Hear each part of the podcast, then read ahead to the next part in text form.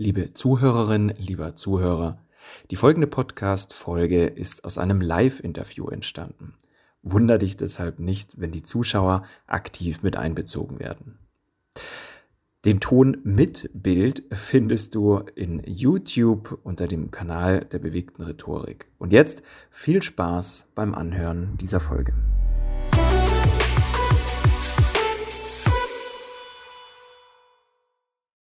Ja, herzliches Hallo an alle. Mein Name ist Felix Behm. Heute geht es um die wahrscheinlich äh, kürzeste Präsentation, die es gibt, ähm, um den Elevator Pitch. Und sicher vielen ein Begriff und jeder, der sich schon damit beschäftigt hat, weiß, wie schwer es ist, in kürzester Zeit jemanden von seiner Idee zu überzeugen.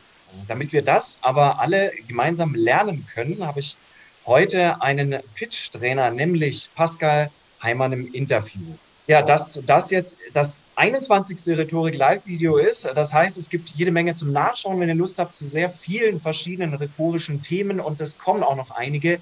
Die werden immer angekündigt auf der entsprechenden Social-Media-Seite von Bewegte Rhetorik und natürlich auch bei den Berliner Redekünstlern. Und ähm, jetzt komme ich zur offiziellen Anmoderation von Pascal Heimann. Er ist Redner, Eventmoderator und Trainer mit dem Schwerpunkt Pitches und Präsentationen. Seine Kunden sind Geschäftsführer, Akademiker und neue Speaker aller Art, die ihre Ideen selbstbewusst kommunizieren, begeistern und überzeugen möchten. Und äh, außerdem ist er, das sei an der Stelle nicht unerwähnt, genau wie ich Mitglied bei den Toastmasters, einem Rhetorikclub. Und ähm, da bist du in Berlin bei den First Berlin, oder? Toastmasters? Genau, First Berlin. Bei den First Berlin Toastmasters.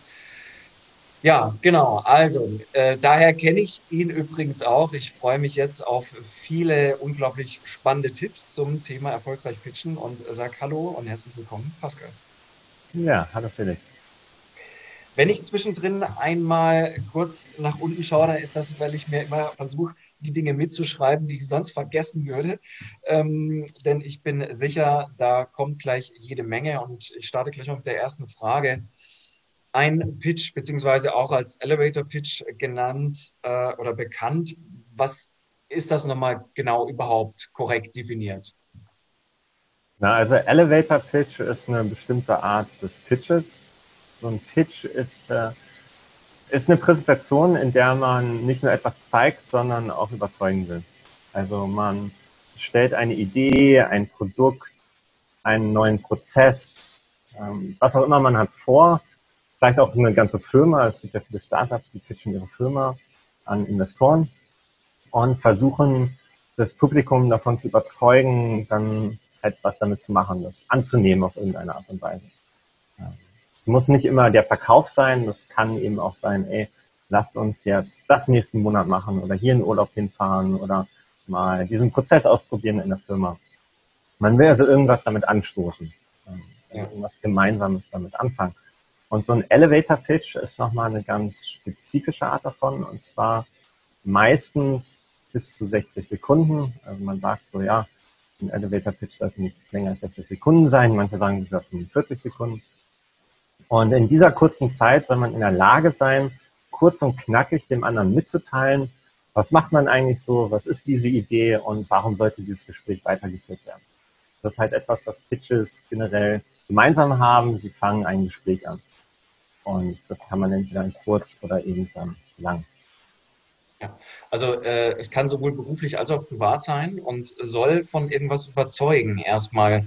Ähm, wie schwer das ist, gerade bei so einem Kaltstart quasi, wenn man jemand noch nicht kennt, das haben wir wahrscheinlich alle überle äh, überlebt, bestimmt, aber auch schon erlebt und haben uns wahrscheinlich auch oft danach so gedacht, äh, ach Gott, das hätte ich jetzt doch auch irgendwie anders sagen können. Und dann ist die erste Chance vertan. Und der erste Eindruck, der ist ja bekanntlich nicht gerade unwichtig. Deswegen wäre ja jetzt gut zu wissen, ähm, wenn wir, sage ich mal, maximal 60 Sekunden haben für so einen klassischen äh, Pitch, ähm, wie sollte der denn aufgebaut sein? Ja, es kommt so ein bisschen auf die Situation drauf an. Also es gibt ja mehrere Situationen, in denen man Elevator Pitch benutzen würde. Ganz klassisches davon ist, man ist bei einem Business- und Netzwerk-Event, wo sich jeder, jeder einmal vorstellen soll und kommt nach vorne und kriegt eine Minute zu erzählen, was er so macht. Und dann gibt's noch den eher sozialen Elevator-Pitch, wo man auf einer Konferenz oder schon mal bei Freunden vielleicht auf einer Party ist, wo man noch nicht alle kennt. Und da kommt so diese Frage, ja, was machst denn du so? Was machst du eigentlich? Mhm. Und die Antworten auf beide können Elevator Pitches sein. Und da ist dann gut, sich vorher zu überlegen, was will man eigentlich über sich kommunizieren. Und was viele Leute ähm, antworten auf so eine Frage ist, sie geben erstmal Namen und Jobtitel und in welcher Firma sie arbeiten. Und das sind aber Infos, die eigentlich nicht so relevant sind für die Leute.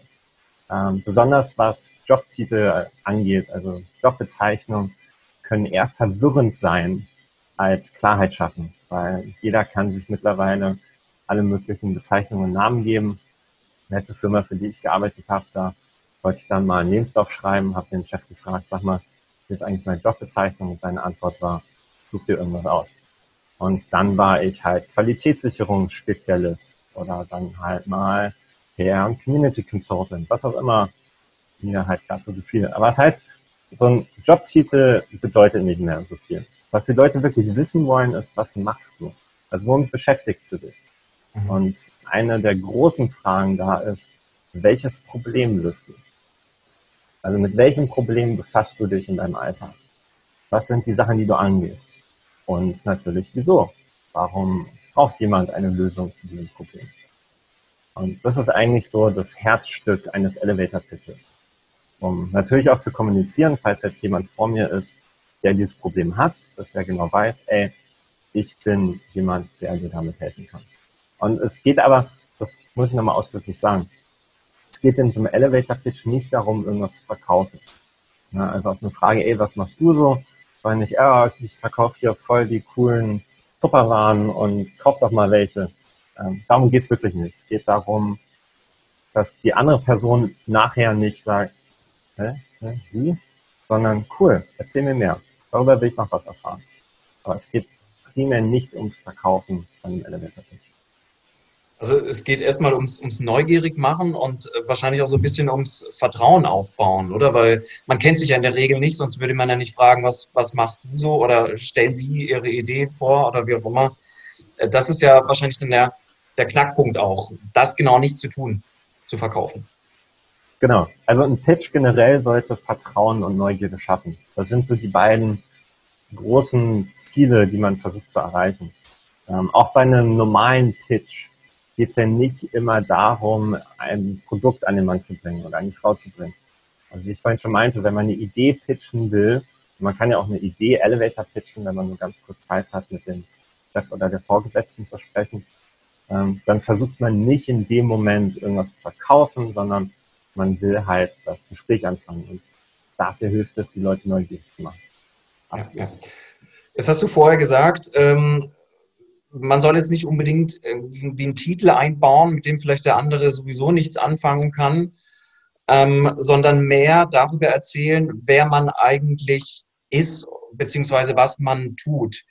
Ähm, das heißt, seine Arbeit letztendlich zu beschreiben in, in ein, zwei Sätzen, weil viel mehr Zeit hast du ja nicht. Oder wie meinst du das?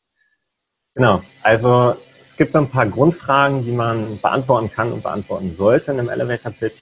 Die eine Grundfrage ist halt, welches Problem löse ich? Also womit fasse ich mich? Was versuche ich in dieser Welt zu verändern? Und aber auch für wen tue ich das? Also gibt es irgendwie eine spezifische Zielgruppe, für die ich das mache? Und das sind Fragen, die für Unternehmer einfacher zu beantworten sind als für Angestellte. Ne, weil für Angestellte ist meistens die Antwort, ja, ich mache das für meine Firma, vielleicht sogar noch für die Kunden, wenn man jetzt im Kundenservice arbeitet. Ähm, da ist es schon ein bisschen schwieriger zu definieren, wer jetzt für die Zielgruppe ist. Aber wenn man Unternehmer ist oder man hat eine Firma gegründet, dann ist es schon ziemlich klar, dass man sagen kann, ey, ich habe hier für Gruppe X voll die coole Lösung. Ja. Da fällt mir jetzt geradezu ein, dass es, ähm, dass ich schon oft erlebt habe, bei Selbstständigen beispielsweise oder vielleicht auch, äh, wenn man insgesamt vielleicht einem Hauptberuf nachgeht und nebenbei aber noch was aufbaut, dass dann die Leute versuchen, alles zu erzählen, so in einer Minute und sich dabei ja wahrscheinlich nicht die entscheidende Frage stellen, wer ist denn eigentlich mein Zielpublikum? Weil dann könnten sie die Hälfte vielleicht weglassen, die dafür sowieso nicht die richtigen sind. Oder genau. hast du das auch schon? Ja. Also man sollte auf jeden Fall wissen, mit wem man da gerade spricht. Bei so einem Netzwerkevent ist es relativ einfach. Da hat man ja vorher schon eine Idee oder so ein Gefühl dafür, wer die Leute sind, vor denen man dann eine Minute steht und spricht. Mhm. Also wenn ich auf ein Business-Event gehe, wo ich weiß, da sind viele Selbstständige, dann pitche ich mich halt als Elevator-Pitch-Trainer für Selbstständige. Dann gehe ich auf die Probleme ein oder die Herausforderungen, die Selbstständige dabei haben bei genau solchen Events sich vorzustellen. Da würde ich jetzt zum Beispiel nicht darüber reden, wie ich Akademikern dabei helfe, komplexe Themen einfach und verständlich rüberzubringen, weil das brauchen die dann in dem Moment nicht. Auch wenn das eine Sache ist, die ich mache, aber es für das Publikum einfach nicht relevant. Und wenn man bei einer Abendveranstaltung zum Beispiel ist, bei irgendeinem sozialen Anlass, dann hilft es immer als erster die Frage zu stellen, sag mal, was machst du eigentlich so? Um dann zu wissen, mit wem man eigentlich spricht. Weil dann hat man eine Idee davon, wer einem da gegenübersteht. Also ja, immer ja. erst zuhören und dann sprechen. Ja. Jetzt ähm, haben wir ja so, so, so, einen, so einen Tipp bekommen, wie man anfängt, äh, wie man sich vorstellt, aber äh, Gibt es denn so, so, ein paar Beispiele, was ein richtig cooler Einstieg ist, wo die Leute schon im, Erz, im ersten Satz dir volle Aufmerksamkeit schenken, auch wenn schon vor dir vielleicht 15 andere äh, gepitcht haben. Äh, gibt es da irgendwie so ein, so ein Geheimrezept oder irgendwas, was andere in der Regel nicht machen? Ja, man kann sich natürlich überlegen, was so ein lustiger Satz ist, der die Leute erstmal ein bisschen irritiert. Ja, ähm, also ein guter Kumpel von mir, der nimmt Leute zum Beispiel raus in den Wald, der macht so Weite-Workshops und wenn Leute ihn fragen, sag mal, was machst du nur so, dann sagt er, naja, ich schleppe die Leute zum Kacken in den Wald, weil ich zeige dir, wie man im Wald kacken geht. So. Okay. Das ist natürlich abhängig davon, wo man gerade ist, mehr oder weniger angebracht, diese Formulierung, aber die Leute sind erstmal so, hä, wie, wo, was. Ähm, das heißt, gleich nach dem ersten Satz wollen sie schon ein bisschen mehr wissen und haben ein bisschen Neugier. Genau, und dann kann man halt darauf eingehen, ja, äh, entweder, wenn es jetzt um Firmenkunden geht, dass man sagt, hey, wir nehmen Teams und geben denen so einen Erlebnistag zusammen als Teambuilding oder man geht dann halt in die Bedürfnisse von eher Privatkunden ein. Das hängt dann wieder davon ab, mit wem man gerade spricht. Mhm. Okay, also es kann durchaus auch ein provokativer Einstieg sein, aber es könnte auf jeden Fall irgendwas sein, was man halt ähm, nicht alle Tage hört oder in der Regel halt nicht der Einfangssatz ist, wie mein Name ist Felix Beben und ich mache das und das, weil so fängt ja wahrscheinlich jeder an. So fangen viele an und es klingt immer hart, aber es interessiert die anderen nicht, wie dein Name ist, was deine Jobbeschreibung ist. Also noch nicht an diesem Punkt. Ne? Besonders wenn man vielleicht anmoderiert wird, so, hey, als nächstes kommt Pascal. Dann gehe ich nicht auf die Bühne und sage, hi, ich bin Pascal Heimann. Das, das ist in dem Moment einfach nur doppelte Info, brauchen die nicht. Ähm, am besten gibt man Elevator Pitch, so, dass die Leute kurz vor Ende sich fragen, ja, wer ist das denn jetzt eigentlich? Und dann sagt man, wer man ist. Und dann gibt man die Infos, ah, okay. die die Leute brauchen, um mit einem in Kontakt zu treten. Falls jetzt eine Situation ist, wo man vor Publikum steht. Ja. ja, ja, wunderbar. Ich, ich habe das ähm, bis jetzt, ich habe auch schon einiges ausprobiert, aber ähm, eine Sache hat ganz gut geklappt, die passt wunderbar zu deinem Tipp, indem ich am Anfang eben in die Runde sage, wussten Sie eigentlich, dass jedes dritte Unternehmen überhaupt keine Azubis mehr findet? Und bin dann auf meine Tätigkeit gekommen, nämlich, dass ich Unternehmen helfe, Azubis zu finden und wie ich das Problem löse. Und mit diesem ersten Satz war so ein bisschen die, die Aufmerksamkeit schon mal da, im Sinne von, oh, okay, wussten wir gar nicht, krass. Äh, vielleicht gehören wir auch dazu oder wir gehören auf jeden Fall ähm, dazu. Ähm, was ist denn noch zu beachten bei so einem Pitch? Also du hast jetzt schon einige äh, Tipps gegeben, aber was ist noch wichtig? Na, also eine Sache, und das hast du mit deiner Frage ziemlich gut gemacht, ist, du bist in das Problem eingegangen. Also du hast schon mit deinem Hook sozusagen erklärt, was denn die Problematik ist, die du mit deinem Thema angehst. Und hier muss ich sagen, da bin ich jedes Mal überrascht, dass Gründerinnen und Gründer die größte Herausforderung haben, und zwar wirklich das Problem zu benennen, was sie lösen. Ja. Das ist, wir, wir lesen immer in ganz vielen Selbsthilfebüchern, ne, sei mhm. lösungsorientiert, immer positiv denkend, und deshalb fällt es uns manchmal schwer, das Problem beim Namen zu nennen. Ne, zu sagen, ey, ähm, unser Problem ist, wir verlieren hier ganz viel Geld. Unser Problem ist, wir haben hohe Kosten in dem Sektor. Unser Problem ist, niemand redet mit uns.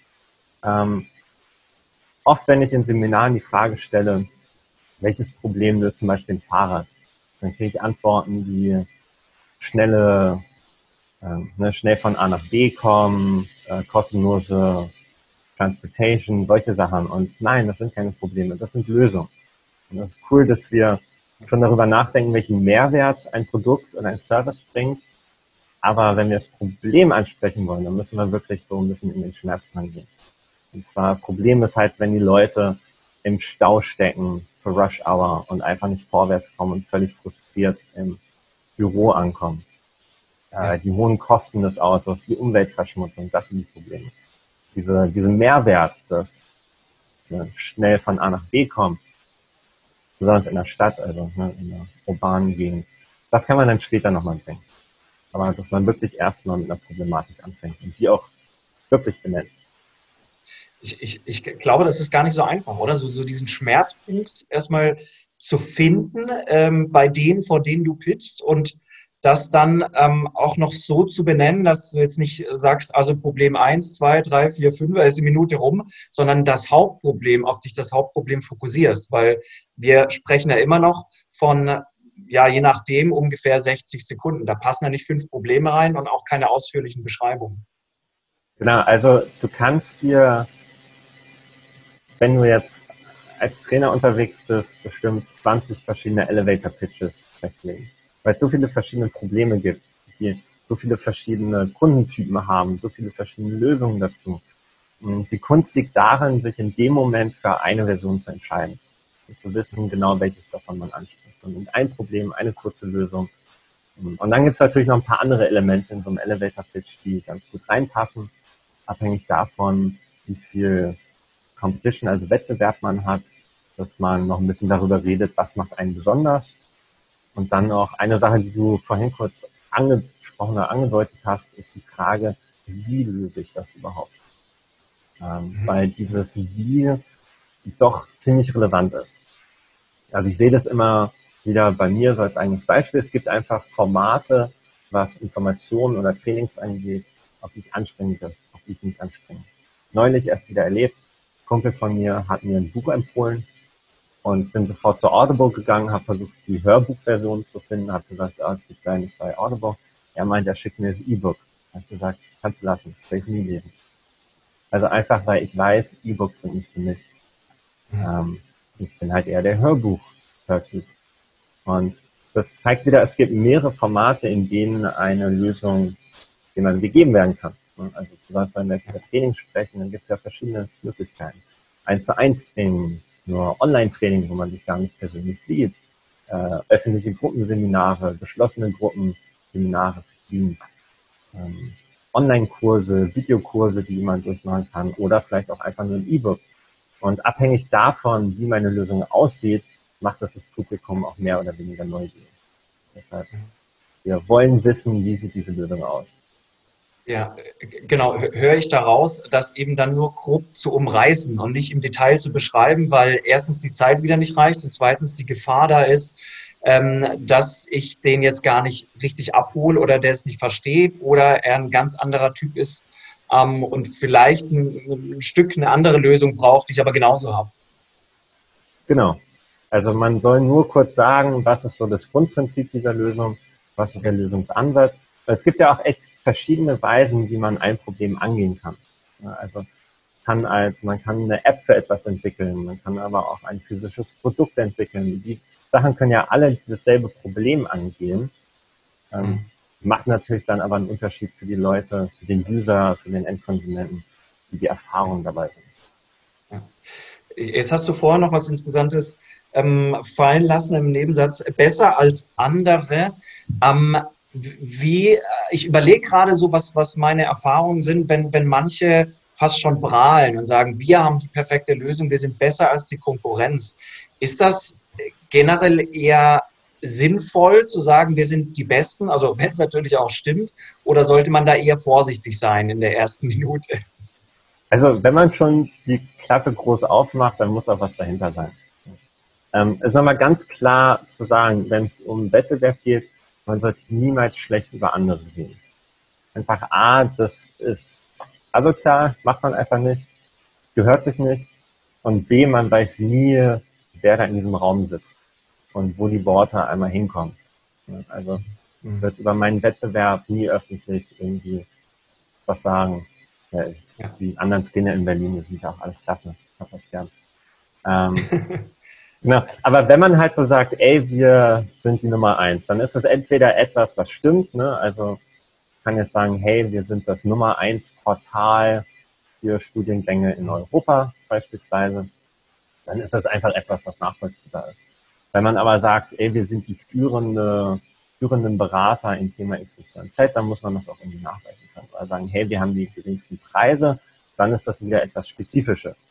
Ja, Einfach zu sagen, ey, wir sind ein Euro günstiger als alle anderen. Super. Ja. Dann stimmt das und dann reicht das auch erstmal aus. Genau, also, also auch hier wieder ganz genau aufpassen, was man sagt. Ähm, jetzt gibt es ja in den Vorträgen, äh, die wir ja auch bei den Toastmasters halten, sehr, sehr schöne Techniken. Eine Technik hat viel mit Emotionen zu tun, mindestens löst sie welche aus, wenn man sie richtig anwendet, beispielsweise das Storytelling.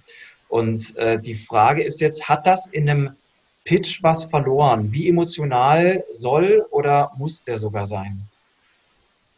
So ein Elevator-Pitch, da ist es schwierig, die Dramaturgie richtig aufzubauen, ähm, in 60 Sekunden nicht nur eine Geschichte zu erzählen, sondern dann auch all die anderen Elemente mit reinzunehmen, um diesen Elevator fertig zu machen. Also dieses Problem und Lösung, das kann man super in einer Geschichte verbinden.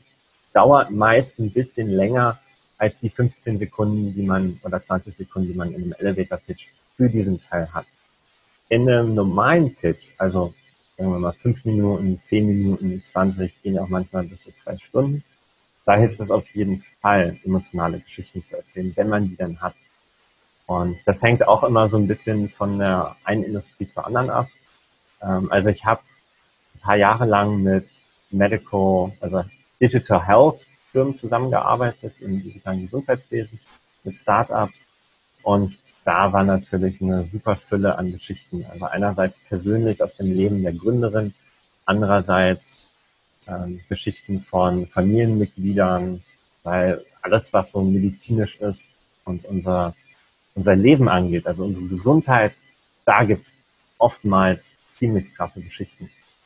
Ähm, dann gibt's wieder Industrien, wo das vielleicht ein bisschen schwieriger ist. Finanzwesen, äh, Versicherungen, ähm, Fashion, da ist, äh, finde ich persönlich das immer schwer, Emotionen zu erwecken. Es gibt aber auch daran, dass ich mich so in Fashion drin bin und dann so hineindenken kann. Aber ja, Storytelling, sehr mächtig, sehr wichtig.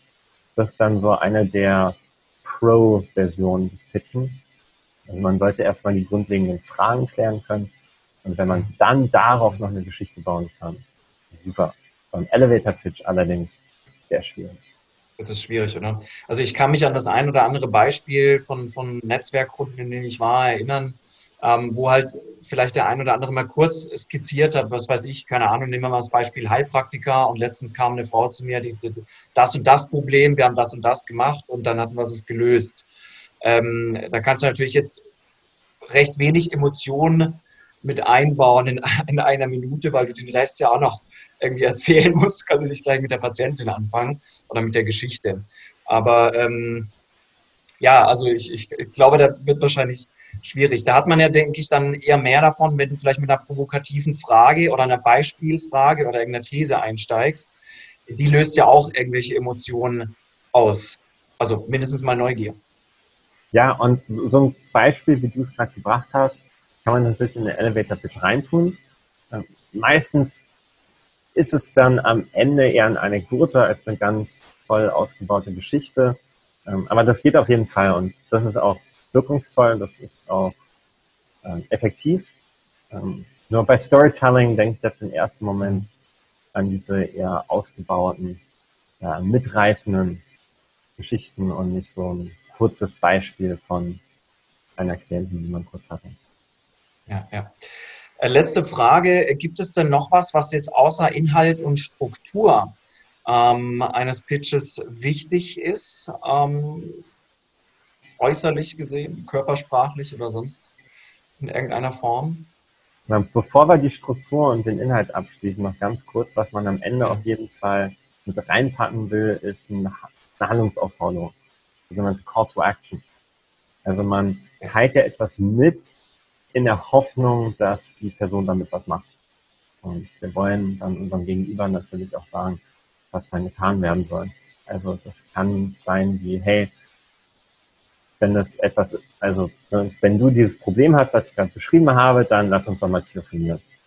Oder mhm. vielleicht sprechen wir ja mit einer Personalleiterin und sagen, hey, ähm, falls du einen Mitarbeiter hast, der das Ding brauchen könnte, sag mir nur Bescheid oder mal die Karte weiter. Oder dann können auch Leuten sagen, ey, guck dir doch mal kurz die Webseite an, ich hätte gerne ein Feedback. Also irgendwas, was für diese Beziehung anfängt und die Leute dazu kriegt, irgendwas zu machen. Und diese Handlungsaufforderung ja. ist wichtig. Ansonsten, was die Körpersprache und so angeht. Warte, da habe ich jetzt, wenn du es, da habe ich nämlich jetzt noch mal eine Frage. Ich hatte das tatsächlich fast vergessen jetzt, aber klar, der, der Schluss ist ja meistens das Wichtigste. Der erste Eindruck zählt und der letzte bleibt. Und ähm, äh, gibt es denn, gibt es denn dann so ein, so ein, so ein perfekten letztes Wort? Weil ich habe jetzt auch da wieder viele Beispiele im Kopf, dass Leute ganz zum Schluss nochmal ihren Namen sagen, weil sie glauben, dann bleibt er am ehesten in Erinnerung. Und mein Name ist übrigens Felix Behn. Fertig. Oder ist der letzte Schluss ähm, eventuell auch was, was anderes? Gibt es da so ein To-Do? Also ich würde ich würd den Namen dann vor diesem Call to Action sagen.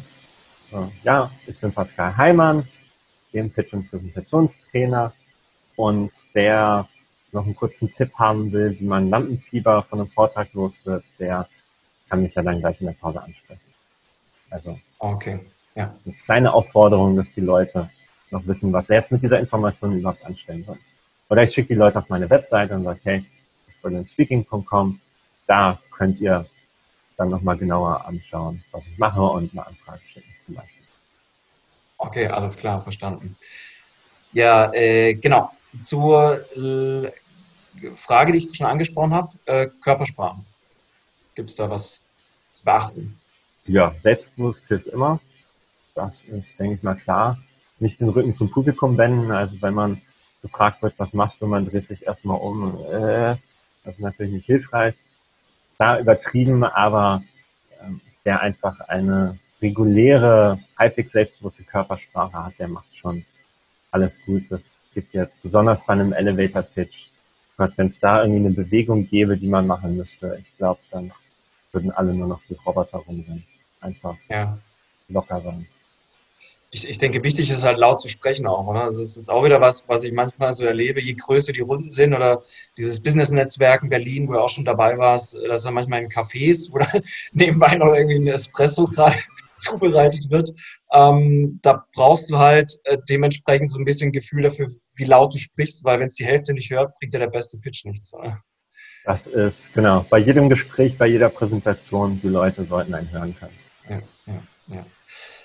Okay, wunderbar. Ich habe gerade mal geschaut. Ähm, ich habe jetzt aber keine Fragen aus dem Publikum und ähm, würde deshalb dir an der Stelle schon mal vielmals Danke sagen. Du hast uns jetzt in einer halben Stunde mega cool abgeholt. Also ich habe auf jeden Fall einiges mitgenommen. Wir haben eine ganze Seite hier voll geschrieben mit Dingen. Und ähm, bevor ich wie immer dem Gast die letzten Worte gebe, ähm, nochmal zum Schluss kurzer Hinweis. Das nächste Live-Interview äh, ist morgen schon mit dem Thema äh, soziale Phobie auf die Bühne, also mit sozialer Phobie auf die Bühne. Bin ich mega gespannt. Auch das wird ein Toastmaster-Mitglied, ähm, Clubmitglied morgen sein. Der da im Interview ist nämlich der Harald Polzin und Das nur so als kurzer Teaser für morgen. Ja, äh, Pascal, für alle, die erfolgreich pitchen wollen, mindestens in Zukunft oder ihren Pitch noch verbessern möchten, welchen, welche letzten Worte hast du an unsere Zuschauer? Wenn ihr auf dem Weg seid zu einem Event, wo möglicherweise die Frage aufkommt, was machst du? Nehmt euch kurz einen Zettel, Stift, macht euch ein paar Notizen oder auch einfach auf dem Handy und seid vorbereitet, weil das ist das Größte, was man da in dem Moment machen kann.